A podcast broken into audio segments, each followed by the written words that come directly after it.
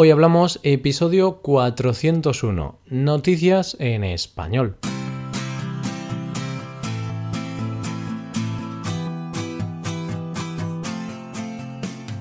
Bienvenido a Hoy Hablamos, el podcast para aprender español cada día.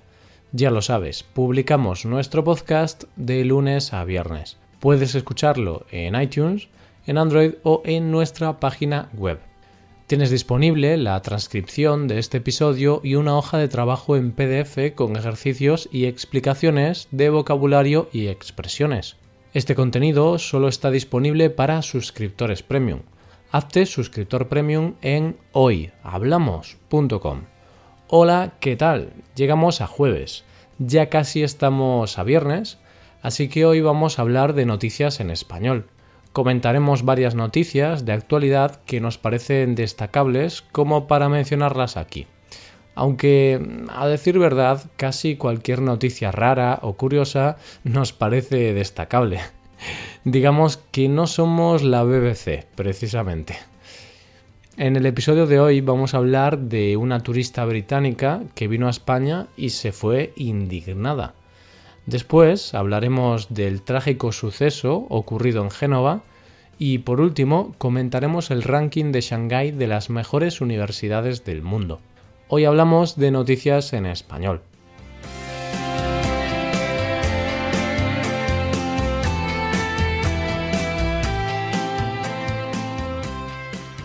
La primera noticia de hoy es una noticia relacionada con el turismo. Aunque hacer turismo y viajar es muy bueno y divertido, como bien sabes, este lunes hemos comentado todos sus beneficios, aunque es muy bueno, a veces pueden suceder cosas malas o podemos tener experiencias negativas.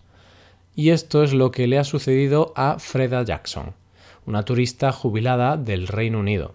La pobre mujer llegó a Benidorm con muchas ilusiones, pensaba que serían las mejores vacaciones de su vida pero regresó a casa llorando debido a la mala experiencia.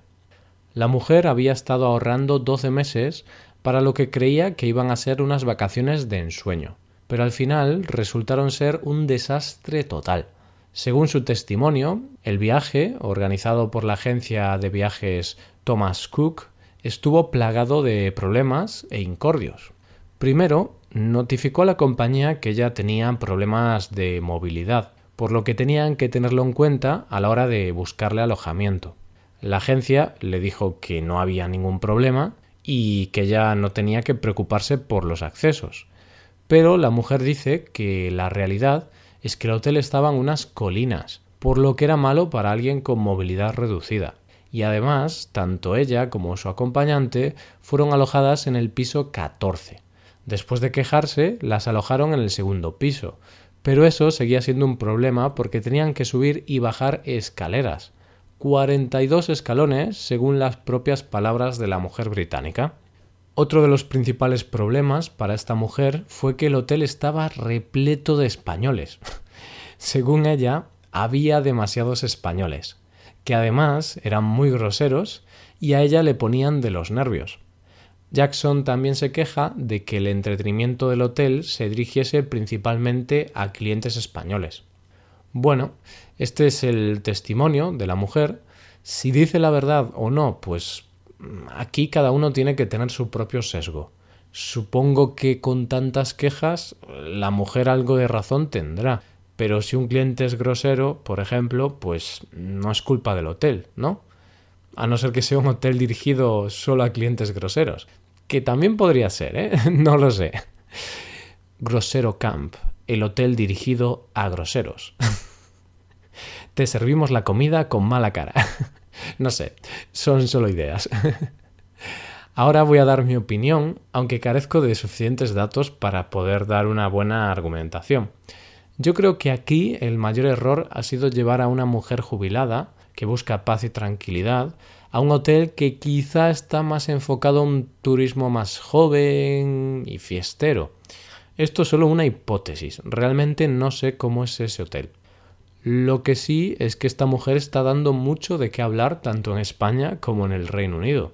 Algunas voces detractoras dicen que si esta mujer no quiere que haya españoles en su hotel, mejor que no venga a España. No sé quién tendrá razón. Por lo pronto, la mujer quiere una indemnización completa de su viaje.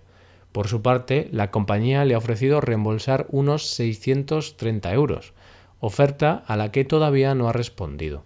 No sabemos cómo quedará la cosa. ¿Qué opináis de todo esto los oyentes del Reino Unido? ¿Habéis tenido alguna experiencia similar en el pasado? ¿Creéis que esta señora tiene razón? Abramos debate. Pasamos ahora a una noticia un poco triste, pero que nos sirve para practicar vocabulario relacionado con las construcciones. Hace unos días conocimos una noticia trágica, y es que un puente se ha derrumbado en la ciudad italiana de Génova. Y no ha sido un puente cualquiera, sino un gran puente con una autopista encima. A las 12 horas del mediodía del 14 de agosto, una parte del puente se derrumbó. Unos 260 metros de puente se vinieron abajo, quedando separados los dos extremos del puente. Los testigos afirman que fue una situación apocalíptica. Toda la gente que pudo salió corriendo del puente, aterrorizada. Tristemente, ya hay al menos 31 muertos y posiblemente haya más, puesto que todavía prosiguen las tareas de rescate. Hay varias personas atrapadas entre los escombros, por lo que los bomberos siguen trabajando duramente para conseguir sacarlas de ahí. Es el mayor desastre de este tipo ocurrido en Europa desde el 2001. Ahora las autoridades están investigando el motivo del desplome están realizando una investigación para conseguir respuestas y también culpables. El puente derrumbado fue construido entre 1963 y 1967. Mide más de un kilómetro y alcanza una altura de 90 metros. Con el paso del tiempo ha sido objeto de diversas intervenciones de mantenimiento. La última de ellas fue llevada a cabo a comienzos de 2017, cuando realizaron una prueba para comprobar la situación del hormigón. Y dejamos esta triste noticia para hablar de otra no tan triste, y es que según el ranking de Shanghái, la clasificación más relevante de este tipo, 10 unidades españolas están entre las 500 mejores del mundo. Sinceramente, no sé si esta es una noticia buena o una mala porque 10 de 500 mm, no parece mucho. Aunque, a ver, si tenemos en cuenta que participan todos los países del mundo, pues quizá no está tan mal. El ranking es liderado por las universidades americanas de Harvard, Stanford y por la británica Cambridge. Los 19 primeros puestos están ocupados por universidades de Estados Unidos o del Reino Unido. Desgraciadamente, España no tiene ninguna universidad entre las 100 primeras. Esperemos que esto pueda cambiar en el futuro.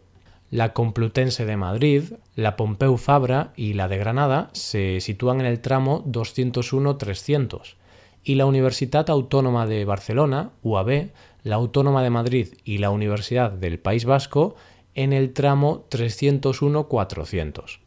El ranking de Shanghái tiene en cuenta algunos criterios en los que España mm, no ha mejorado mucho desde su comienzo. Por ejemplo, el 30% de la nota final depende del número de alumnos o de profesores que hayan obtenido un premio Nobel o la medalla Fields en matemáticas. Otro apartado que se tiene en cuenta es la investigación. Cuentan si los profesores tienen artículos producidos por ellos mismos, si tienen artículos en revistas científicas como Nature o Science, o si son citados por otros científicos. El rector de la Universidad de Barcelona destaca que es una buena noticia el resultado si tenemos en cuenta los problemas de financiación de las universidades actuales. Considera que con un presupuesto equiparable al de algunas universidades de Europa podrían llegar a estar entre las 100 mejores del mundo. Y con esto llegamos al final del episodio. Te recuerdo que en nuestra web puedes mejorar tu español de distintas maneras. Por un lado, puedes hacer clases por Skype con profesores certificados y nativos de España y por otro lado, puedes hacerte suscriptor premium para poder acceder a la transcripción y a una hoja de trabajo con cada episodio del podcast. Todo esto lo tienes en hoyhablamos.com. Esto es todo. Mañana volvemos con un nuevo episodio de conversación real y sin guion entre Paco y Roy. Yo soy Roy. Lo dicho, nos vemos en el episodio de mañana, en el que vamos a hablar un poco sobre los dentistas. Pasa un buen día. Hasta mañana.